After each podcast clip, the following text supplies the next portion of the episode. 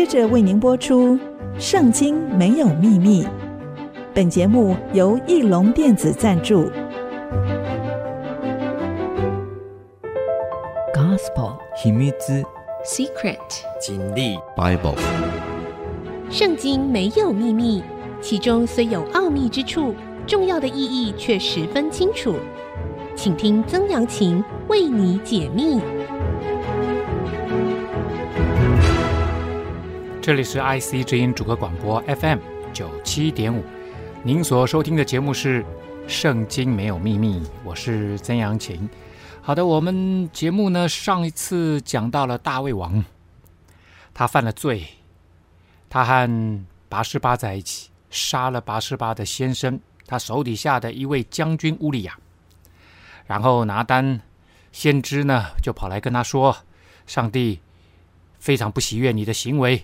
直接指出他的问题，指出他的罪，大卫立刻就认罪悔改，然后上帝饶恕了他，但是呢，审判还是临到了他。他说这个惩罚是不能够免的，所以第一个惩罚就是他跟拔示巴在淫乱当中，在奸淫当中所生的那个孩子就被上帝收回去了。两个人当然非常的难过，当然后来大卫。跟拔示巴后来又生了一个孩子，就叫所罗门，这个也就是后来接位的所罗门王第三任的君王。好的，但是上帝的惩罚依然没有停止啊！上帝说：“刀剑必不离你的家。”然后呢，你的家庭里面会经历在你这一生当中最黑暗的一段日子啊！就从哪里开始？就从大卫的大儿子，当时应该是王位继承人的暗嫩开始。暗嫩呢，非常喜欢他的一个妹子，同父异母啊，他是大老婆生的，三老婆的孩子，马家的孩子啊，马家生了亚沙龙跟他玛啊，这个漂亮的小女生啊，他看上了她，想要跟她在一起，但是呢，按着律法来说的话，这是不允许的。不允许近亲中间有这样子的性关系啊，然后这个大卫就用了计谋啊，把他骗进来，说：“你帮我做两个饼，我生病了，我需要有人做好吃的饼给我吃啊。”啊，他玛你来吧啊，他玛呢不疑有他啊，当然是经过大卫的同意来到这里做了饼呢。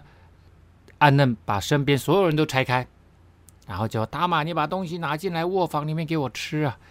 结果呢，拿到卧房去的时候，暗嫩想要占有他，说：“你来床上啊。”他玛呢说：“不要玷污我哥哥，以色列人中不应该这样子做，不应该做这样子的事情。你玷污了我，我怎么掩盖我的羞耻？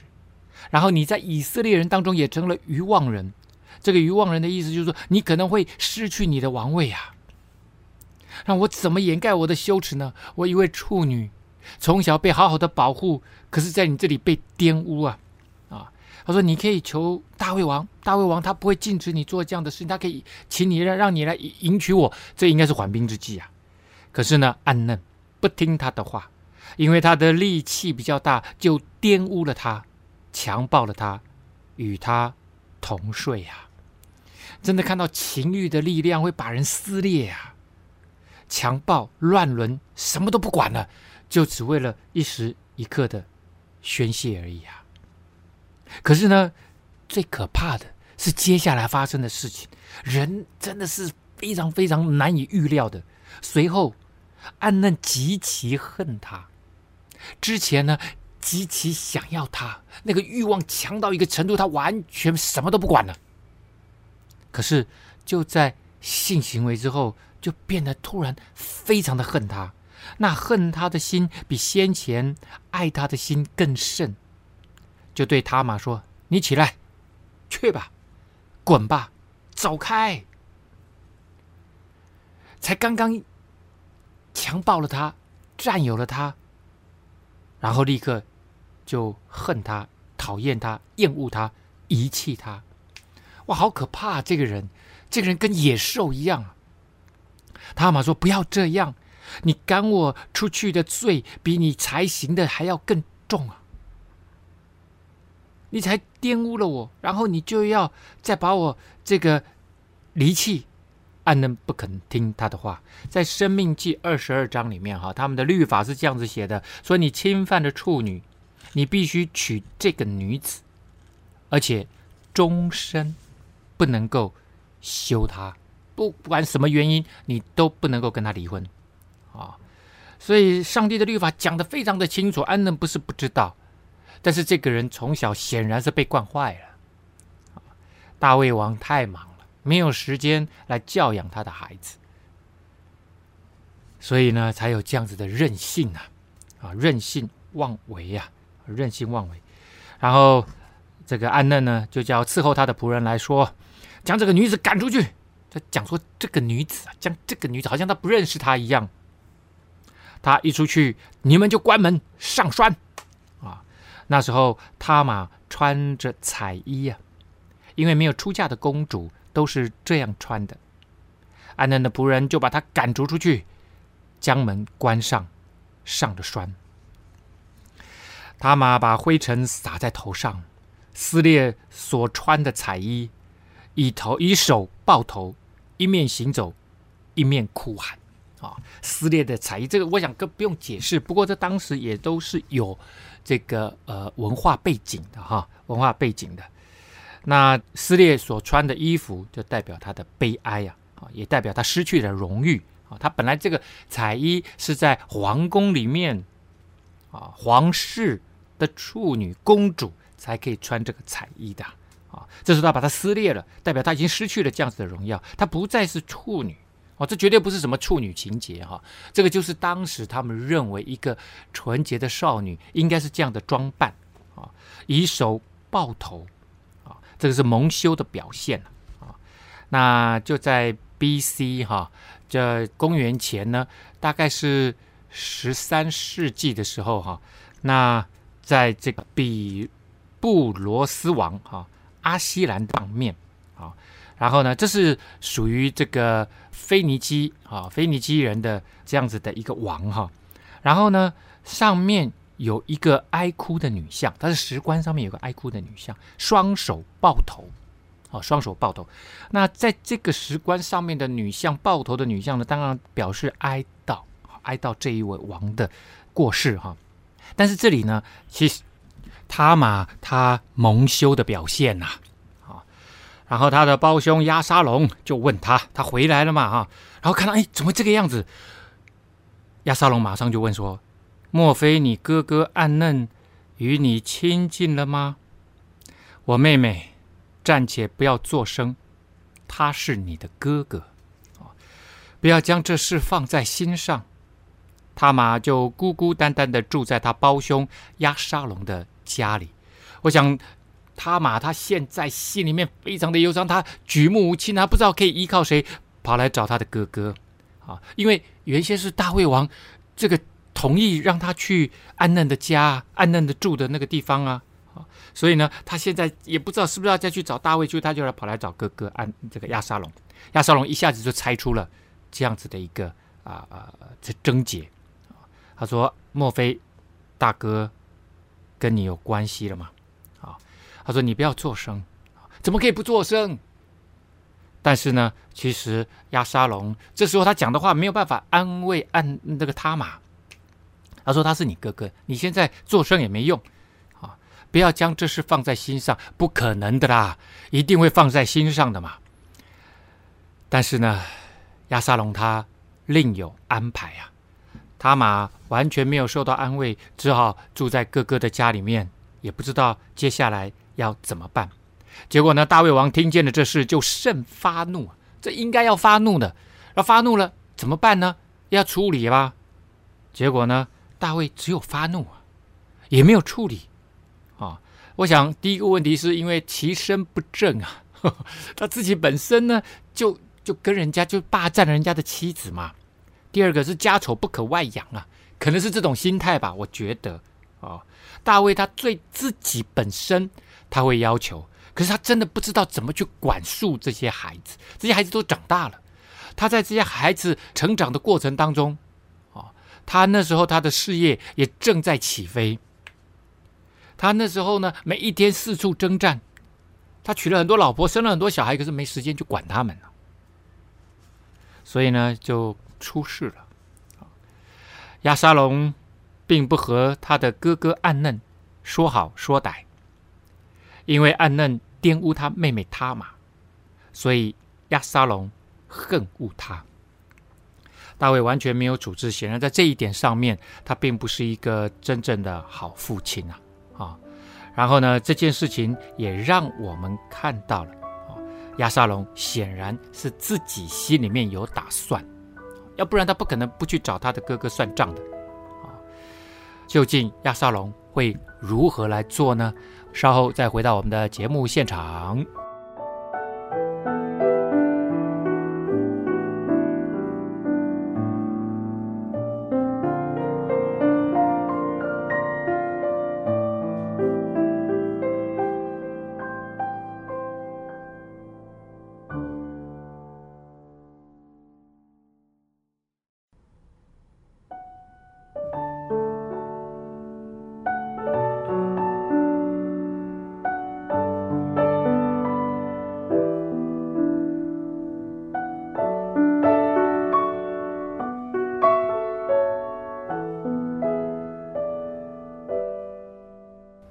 回到《圣经没有秘密》，我是曾阳晴哈。好的，我们继续来看这件事情哦。暗嫩强暴了妹妹他玛，然后呢，妹妹的这个等于是三哥啊，押沙龙是他的，呃，跟他是同父同母的三哥哈。亚沙龙呢，并不和他的哥哥说好说歹，他其实已经下定主意了。这件事情过了两年了，在靠近以法莲的巴力夏所。有人为押沙龙剪羊毛，押沙龙请王的众子与他同去啊。那剪羊毛哈，在这个时代呢，是一个非常就是等于丰收那种感觉，所以呢，一般来说会请客。巴利夏所距离这个死海呢，大概是二十六公里的地方啊，那是在耶路撒冷以北三十二公里，差不多是这个位置哈。那亚沙龙呢，请了这个所有的王子啊，哈，都一起来参加他的这个呃宴会啊，啊，这个丰收宴会，就说，呃，就然后就再去找大卫王，说现在有人为仆人剪羊毛，请王和王的臣仆与仆人同去，一起享受吧。结果呢，大卫王就跟亚沙龙说：“我儿，我们不必都去，恐怕让你的耗费太多啊。”亚沙龙再三的请王。王仍是不肯去，只为他祝福，说我为你祝福就好了啊，让你大大丰收啊。这个不不要请我，我我们这些臣不，我这些臣子都不用去了。亚沙龙呢就说了：王若不去，求王许我哥哥暗嫩同去啊。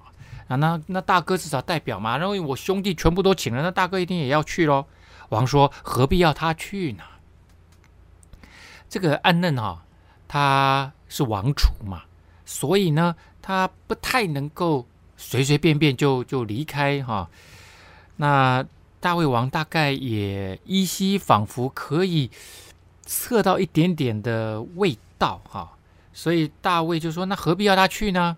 啊，因为亚沙龙之前他的妹子啊被同父异母的大哥暗嫩给强暴了啊，也许亚沙龙记仇。”但是大卫并不那么认为亚沙龙会做出什么太决绝的行动吧，所以就只有这样随便问一下啊，会不会他们两个已经和好了呢？亚沙龙，呃，会报仇吗？哦，看起来不会啊，因为他这样子要求大哥去啊，可能是和好了吧，因为他知道大哥以后要接位嘛，保持良好的关系嘛。大卫王可能自己心里面是这样在揣度。亚沙龙就再三求王，王就许暗嫩和他的王的众子一起同去啊。总共啊，这个包括亚沙龙自己，总共有十九位，包括暗嫩哈。所以呢，大卫的孩子呢有十九个啊。亚沙龙吩咐仆人们说：“你们注意，看暗嫩饮酒畅快的时候，我对你们说杀暗嫩，你们便杀他，不要惧怕。”我一下令，你们就把他干掉。所以亚沙龙实际上是吃了秤砣铁了心了啊，就是要让安嫩死。这两年他怀恨在心啊，那那个怒火，那个仇恨呢、啊，而且替妹妹觉得不值啊，觉得哀伤啊。哦，你你你强暴人家，然后又把人家给抛弃，你这是什么大哥啊？你这是什么人呐、啊？他可能连承认他是大哥都不愿意了。那个怒火在里面焚烧啊！好了，这不是我吩咐你们的吗？你们只管只管壮胆奋勇去行吧！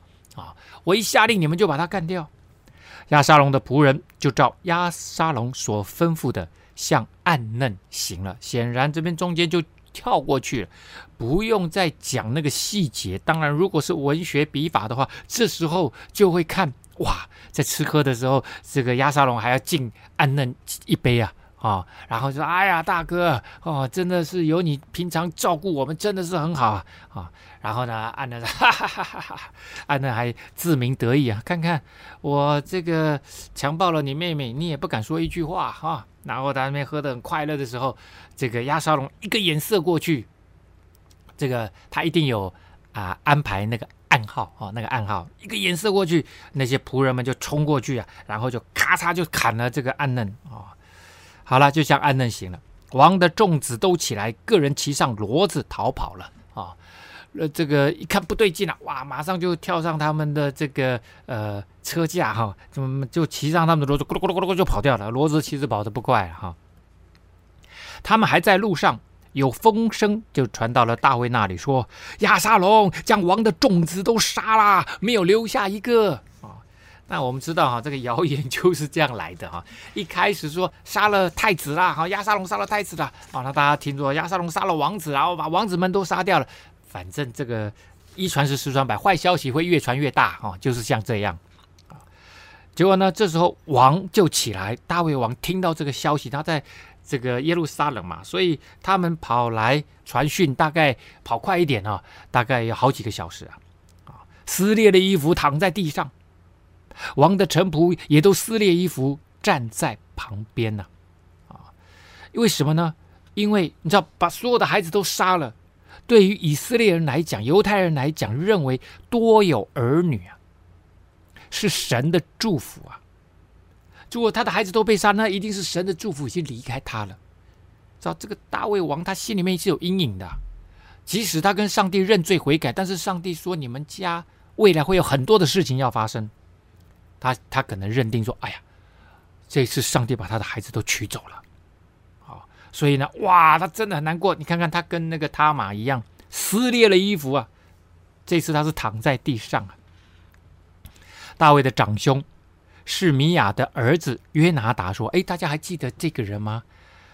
之前暗嫩喜欢他的同父异母的妹子他玛的时候，显然暗中观察了很久，就是这个人给暗嫩出主意的。”啊就是大卫的三哥示米亚的儿子约拿达，这个人非常非常的狡猾啊！他跟大卫王说：“我主啊，不要以为王的众子少年人都杀了，只有暗嫩一个人死了。”好，约拿达这时候其实他是在耶路撒冷，他听到报信的人之后呢，他跑来跟大卫讲说，并没有全部都杀，只杀了暗嫩而已。哎，他怎么会知道？大卫都不知道，他知道哎。所以显然之前他就已经知道了押沙龙的计划就是要暗杀暗嫩。他早知道了。然后呢，这个王宫的人大家都还不知道，他就知道。而且他知道预谋，他并没有去阻止押沙龙，这是第一个。然后他也没有去。警告暗嫩，所以这个人很可怕。我我相信这个人呢、啊，他是他们的堂哥啊，啊、但是呢，他一定很嫉妒暗嫩，嫉妒大卫的孩子。这个我的叔叔啊，大卫是他的叔叔啊，呃，叔叔是是是王啊，哦，是我们以色列的君王。然后他对于这个，他他希望这个不好的事情发生在大卫的孩子当中，这个人呢、啊。他真的是非常非常的狡猾啊！你看，他帮助暗嫩犯罪，强暴妹妹，帮他出主意。现在呢，他知道押沙龙要杀人，也不预先阻止，这这个在圣经里面，哈，第一个出主意帮助人犯罪，他也是犯罪者；第二个，他没有阻止犯罪，默认犯罪，等于是帮助间接的帮助人犯罪，所以他其实前后这两个罪他都参与在其中。好了，自从暗嫩玷辱押沙龙的妹子他玛的那日，押沙龙其实就已经准备定意要杀暗嫩了。啊，现在我主我王不要把这事放在心上，以为王的众子都死了，只有暗嫩一个人死了。啊，他以为他报这个讯息给大卫王，大卫王就会感激他吧。亚沙龙逃跑了。守望的少年人举目观看，见有许多人从山坡的路上来啊，他看哎，因为耶路撒冷的位置是最高的啊，那大卫又在耶路撒冷的最高的位置喜安山，所以他看到哎呦，有人一直往上骑着坐骑上来了哈。约拿达这时候又对大卫王说：“看呐，王的众子都来了，果然与你仆人所说的相合啊。”话才说完，王的众子果然都到了。放声大哭啊！王和臣仆也都哭得甚是悲痛啊。亚沙龙呢？他要逃去哪里？其实以色列并不大哦，他几乎逃去哪里都一下子就被抓到了。这个比台湾都还小，大概只有台湾现在台湾的三分之二大。他逃到基述王亚米忽的儿子。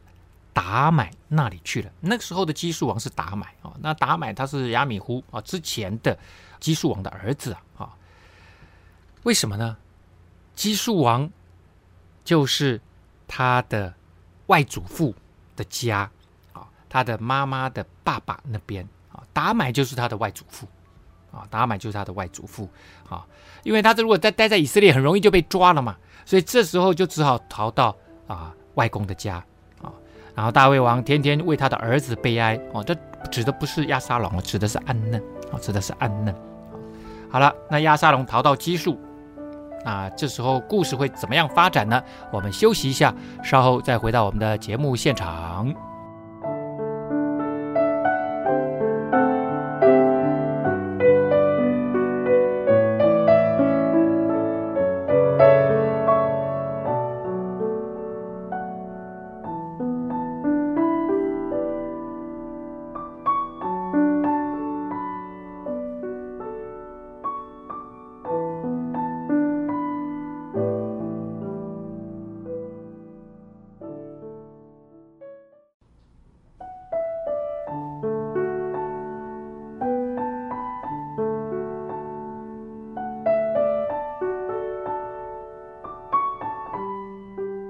欢迎您回到《圣经没有秘密》，我是曾阳晴。好的，我们讲到了哈，亚沙龙杀了他大哥啊，报了这个妹妹的仇之后呢，逃到了他的外公基述王那里啊。那基述的位置呢，啊，大概就在加利利海啊，这属于比较北边的那个加利利海，往东北方去大概八十公里的地方，已经属于叙利亚。啊，亚兰国那里边的哈，他是属于叙利亚那边的人呐哈。好，所以他其实也是混血儿。OK，好，那亚沙龙逃到基述以后，在那里住了三年呐。啊，安嫩死了以后，大卫王啊，这个恢复了悲伤啊，也整个过了以后呢，心里就开始想念亚沙龙。啊，这个当然是对为父的来讲是最最悲伤的啊。第一个先是看到啊。大儿子强暴了三夫人的啊这个女儿，强暴了妹妹，然后呢，自己的这个三儿子又杀了自己的大儿子，哦，这这真的是一塌糊涂，这大概已经是大卫王生命当中最黑暗的日子了吧？但是我要说，not yet，还没有，还没有。好，接下来呢，希鲁雅的儿子约押知道王心里想念。亚沙龙啊，西鲁雅是这个大卫王的阿姨啊，他的儿子啊约押，所以等于算是他的表兄弟啊啊，表兄弟约押，约押也就是他的元帅哈、啊。这个人是不太受控的，但是他却为大卫王立下了很多的汗马功劳啊。就打发人往提哥亚去啊，提哥亚呢在耶路撒冷南方十六公里的地方哈、那所以呢，约押想要帮。大卫找一个台阶下，啊，让押沙龙可以回来，啊，因为大卫王不好自己讲嘛，哦，因为这这件事情就不对嘛，押沙龙杀了自己的大哥，那显然就应该把也也要按照国法来处理啊，所以大卫王就就没办法讲这件事情，啊，然后这个约押就继续提哥亚呢，从那里叫了一个聪明的妇人来，对他说，请你假装居丧的。穿上孝服，不要用膏抹身，要装作为死者许久悲哀的妇人一样啊，就不要化妆啊哈。然后呢，穿上了孝服啊，假装你现在正在服丧，进去见王，对王如此如此说啊。好，那这个从文学的笔法来讲呢，啊，以前我们曾经说过啊，如果前面发生过一件事情，讲得非常详细之后，然后有一个人他要。呃，对另外一个人讲述之前发生的事情，其实只要说事情经过是如此，这样就行了。好，这叫做简略法，不用重复。可是这里呢，是事情还没发生。约押告诉这位 lady 说：“你对王如此如此说。”啊，于是约押将当说的话教导了妇人，这样子呢，有吊人胃口的位置。啊，这是我们知道读小说的时候呢。啊，我们可以看到一个三角关系，最上面呢是 author 啊啊或者 writer 啊，就是呃作者啊啊，我们个三角形，然后左边这边呢可以是呃 reader 啊 reader 啊，就是这个阅读者啊阅读者，而右边这边呢我们就叫做 text 文本啊内容啊内容。好，那这个读者呢，当然读的这个 text 是从 author 来的。可是，author 当他把这个书呢，小说卖到市场上，卖到书店，或者是在网络上贩卖，我买回来以后呢，其实 author 他唯一还能够掌控读者的阅读行为，就在于他印出来的所有的文字 text，就他他不能够去跟读者说，你要怎么样来读我的小说，没办法了。但是呢，读者他必须被文字内容 text 约束，我不能够随便乱讲。这明明他讲的就是在台湾南部垦丁发生的事情，然后我硬要说，我觉得读起来就像在北极发生的事情一样，这不行嘛。但是呢，读者在被 author 的文字带领向前的时候，其实他会有一个 readers expectation 啊，就是他有一个 readers response。他，我阅读者有我的回应，有我的感受。然后呢，当他读到某一个地方的时候，他有一个悬疑，我就会有 expectation，我就有期待。哎，接下来他会怎么讲？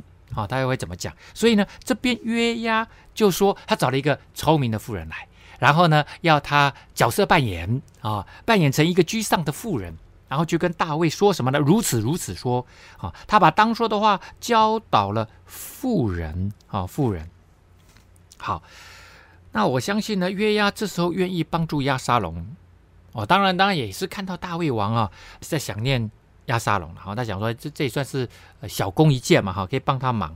可是更重要的是，我认为亚沙龙是一个很会算计的人，他在政坛上。他是个军事强人，他在政坛上其实也是很有影响力的。他在想，哎，maybe 接下来会不会押沙龙是这个王位继承人啊？他赌赌看嘛。如果他把他弄回来了，然后大卫王也接纳他了，他变成未来的王位继承人，哎，他未来这个以后押沙龙接位了以后，这个显然就对他很有利啊。啊，他可能在做这样子的算计了哈。好了，提哥亚妇人。来到了大卫王面前，伏地叩拜，那当然也是约押引荐的啦，啊，要不然随便一个妇人都能够到皇宫来见王，那那还得了啊？就说王啊，求你拯救啊！哦，这个大卫王就问他说：“你有什么事呢？”这个妇人回答说：“婢女实在是个寡妇，我丈夫死了，我有两个儿子，一日他们在田间斗争。”没有人劝解，结果这个就打死了那一个啦。现在全家的人都起来攻击婢女，说：“你将那个打死兄弟的交出来，我们好治死他，偿他打死兄弟的命。灭绝那承受家业的，这样他们要将我剩下的炭火灭尽，不与我丈夫留名在世上呢。嘿，我我我表现的怎么样啊？我也是在这个呃呃角色扮演哈。哎，大家发现这又好像又是一个寓言故事啊。之前大卫跟拔示巴之间的那段故事，后来是被拿单用一个寓言故事来点名呢。点名大卫，你实在是大大的错误了，犯了大大的罪了，得罪了耶和华神呐！你杀了乌利亚霸占人的妻子，现在哎，这个提格亚夫人也是用寓言哈。好了，那这个妇女就说她是寡妇，老公死了嘛，这没问题。寡妇，结果她有两一对一双儿子在田里面打架，结果有一个把其中一个打死。好了，这中间我们一定可以确定，第一个一过失杀人。这个绝对不会是说，我还没打架之前我就已经准备要把他打死嘛？啊，这兄弟嘛，那吵架这个是难免的吧？当然，这个事情就是要比喻什么？比喻押沙龙杀死暗嫩，对吧？没有错啊！哦，他这个是约押教这个妇人讲的，而约押的目的就是要把押沙龙找回来。那押沙龙杀了哥哥，所以这个兄弟相残啊。婢女讲的这个故事，其实就是在指涉啊约押啊，这所以这是一个简单的文学的比喻故事啊，或者是寓言故事。好了，那现在这中间的比拟有一个落差啊，以前我在看的时候没有特别注意，可是发现也是有落差哎，为什么呢？大家还记得吗？暗嫩强暴了押沙龙的妹妹他玛之后，过了多久他才杀他的？过了两年呢。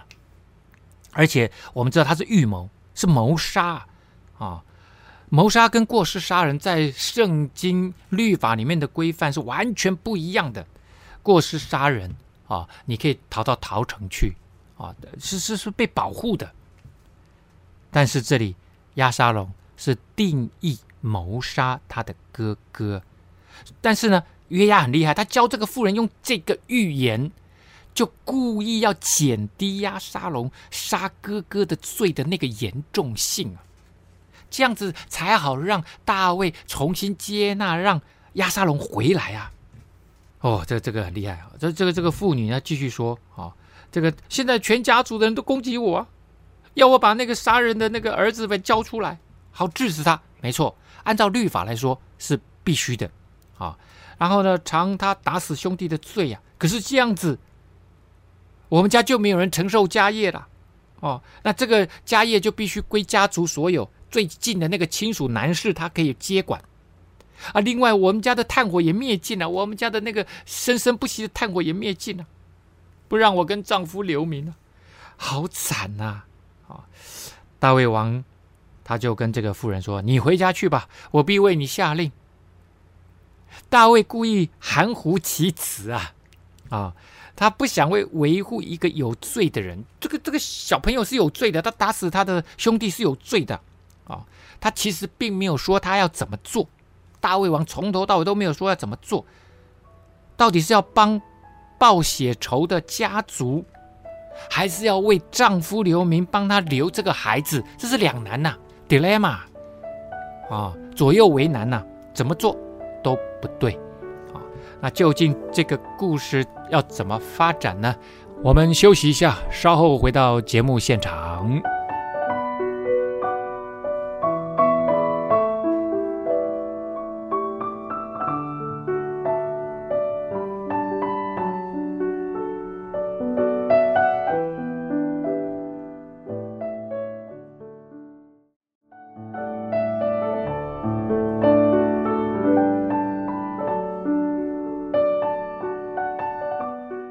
欢迎您回到《圣经没有秘密》，我是曾阳晴哈。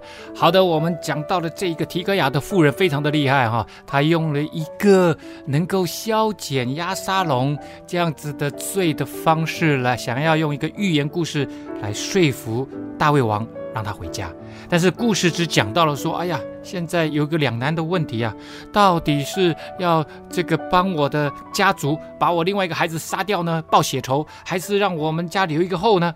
大卫王给了他一个模糊的答案，说我会帮你下令的，一说我会处理啊，我会拿回去研究研究，跟现在的政治人物一样。好，你回家去吧。啊，提格亚夫人又对王说：“我主我王啊，愿这罪归我和我父家，与王和王的位无干呐。”哦，他说：“接下来我的说法跟你没有关系，但是你帮我拿个主意吧。啊，这罪有罪都归我罪呀，我来承担呐。”王说：“凡难为你的，你就带他到我这里来。”他也必不再搅扰你了，你不用害怕，谁为难你，把他带过来吧。妇人就说：“愿王纪念耶和华你的神，不许报血仇的人施行灭绝啊！谢谢你，谢谢你，你要帮我这个呃留后啊啊！但是血债报血仇就血债血还了哈。但所以，如果这个孩子真的是不小心杀人的，那有逃城的设置啊。”啊！但是这个妇人儿子之间的自相残杀，跟他们本身宗族内部其实应该要清理门户的啦。恐怕他们灭绝我的儿子啊！王就说：“我指着永生的耶和华起誓，你的儿子连一根头发也不致落在地上。”啊！所以呢，大卫王现在准备要站在富人这边，而不是家族那边。啊！所以大卫现在说清楚了，啊，他不会。帮家族来清理门户，啊，富人就说：“求我主我王容婢女再说一句话吧。”王就说：“你说吧。”所以现在富人已经把这个大胃王丢进他的引到他的陷阱里面来了。啊，大胃王说：“好啊，你要帮我留后，对不对？留后比较重要嘛。”所以富人就说了：“王为何也起意要害神的名呢？王不使那逃亡的人回来吗？”王的这话就是自证己错了，我们都是必死的，如同水泼在地上，不能收回呀。神并不夺取人的性命，乃设法使逃亡的人不致成为赶出的，回不来的。我来将这话告诉我主我王，是因百姓使我惧怕。婢女想，不如将这话告诉王吧，或者王成就婢女所求的。人要将我和我儿子从神的地业上一同除灭，王必应允救我脱离他的手啊！所以婢女又想，我主我王的话必定会安慰我，因为我主我王能分辨是非，如同神的使者一般呐、啊。惟愿耶和华你的神与你同在。好了，这个妇人讲了一大串呐、为什么呢？他就说：你为什么要害我，害神的名呢？王为何起义要害神的名呢？啊，他的意思就是说，你为什么起义要害亚沙龙，不让亚沙龙回来？他是兄弟相残呐，啊跟我的状况一样啊。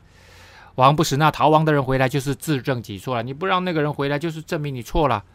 哦，你一直把他逼到死角，不让他回来，是不是？你是不是一定要把他杀了，你才甘心呢？啊，而我们都必死的啦。神并不夺取人的性命，不对，神会夺取人的性命。啊，我们听了这么多旧约的故事，神会夺取人的性命的，怎么不夺取人的性命啊？然后呢，设法使逃亡的人不自成为赶出的、回不来的。No，不对啊，这个完全都是错误的，对于上帝的认识、认知啊啊。然后他就说啊啊，我现在来告诉你这句话，就是因为别人会让我惧怕，会让我害怕，我死，我我我会丧失我的最后的这个儿子啊啊，所以呢，现在啊，求呃这个王啊。啊，来救儿子啊！不仅救我的儿子，也救你的儿子吧。好啊，愿我主我王能够分辨是非，如同神的使者一样啊。意思是说，如果你你要硬要杀亚沙龙，你就你就不能分辨是非，你就不跟神的使者一样啊。反正就让他掉进陷阱了。王就对妇人说：“我要问你一句话，你一点都不要瞒我。”妇人就说：“愿我主我王说。”大卫王就说：“你说这些话，莫非是约押的主意吗？”好了，大卫王居然一下子就猜到了。他怎么会猜到？他为什么不猜是拿单？简单呐、因为拿单会自己来、啊，拿单不需要透过这个妇人呐、拿单也许会讲同样的故事，但是他不用经过这个妇人。拿单是代表上帝来说话的人，拿单是上帝有话他才会来的人。大卫王知道，这件事情要饶了亚沙龙，不把亚沙龙法办这件事情是错的，他不应该的。按照律法上就应该把亚沙龙处死。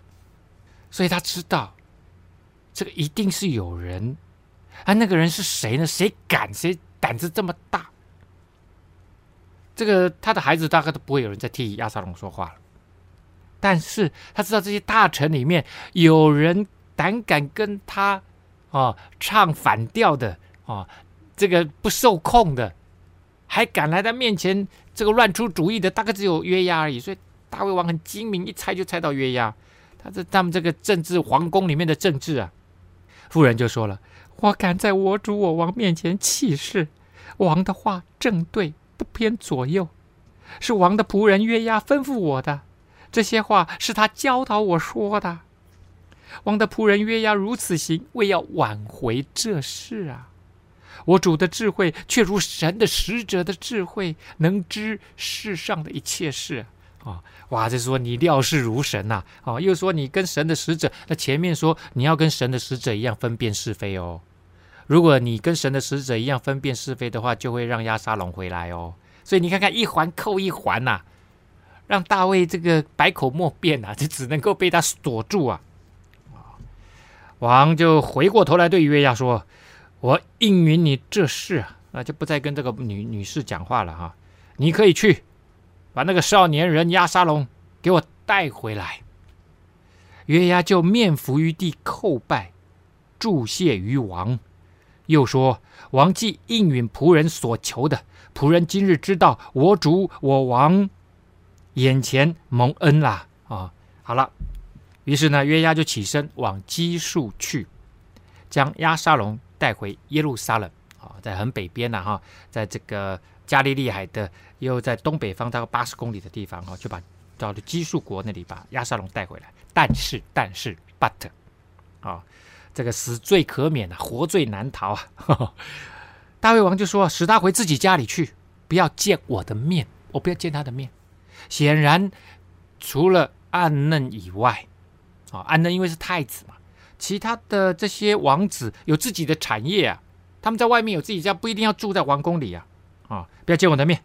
结果呢，亚沙龙就只好回自己的家里去，没有见王的面。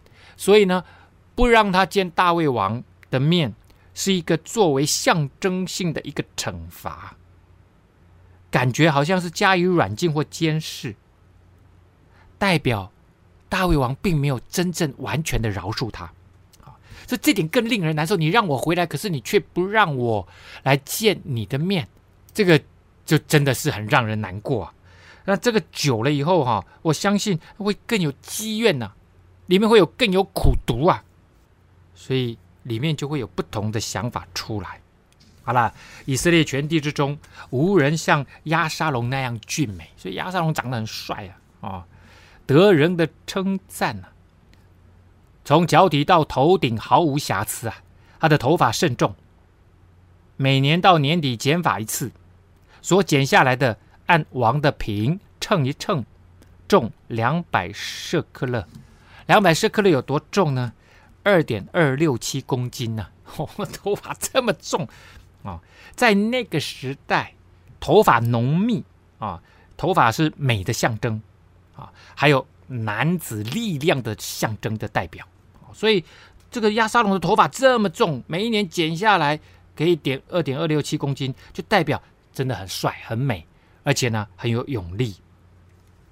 在 B.C. 九世纪啊，也差不多是大卫王这个时候啊。大卫王在 B.C. 十世纪啊，有一个腓尼基人的碑文上面记载，一个人向女神雅斯他特还愿的时候，将剃下的头发献上啊。所以当时出名，在那个时代，他们认为头发跟血都是代表生命的精华，所以你就知道押沙龙他特别讲押沙龙的头发那么重，就代表押沙龙真的是精力充沛的一个女人呐。啊，押沙龙生了三个儿子，一个女儿，女儿名叫塔玛，是个容貌俊美的女子啊。那显然他会把女儿娶做塔玛，实际上是为了纪念他的妹子，他跟他妹子的关系非常的好，感情很好啊。那这个三个儿子呢，却没有记载他们的名字哈，而且之后的故事有讲到亚沙龙没有儿子，所以显然这三个儿子大概都是夭折了哦，夭折了。亚沙龙住在耶路撒冷足有二年呢，没有见王的面，所以呢，大卫也就把他晾在那里。那显然在这两年内，亚沙龙在想什么呢？今天节目已经来不及跟各位分享了啊，下次再跟各位说。今天节目到这里告一个段落，圣经没有秘密。我们下次空中再会。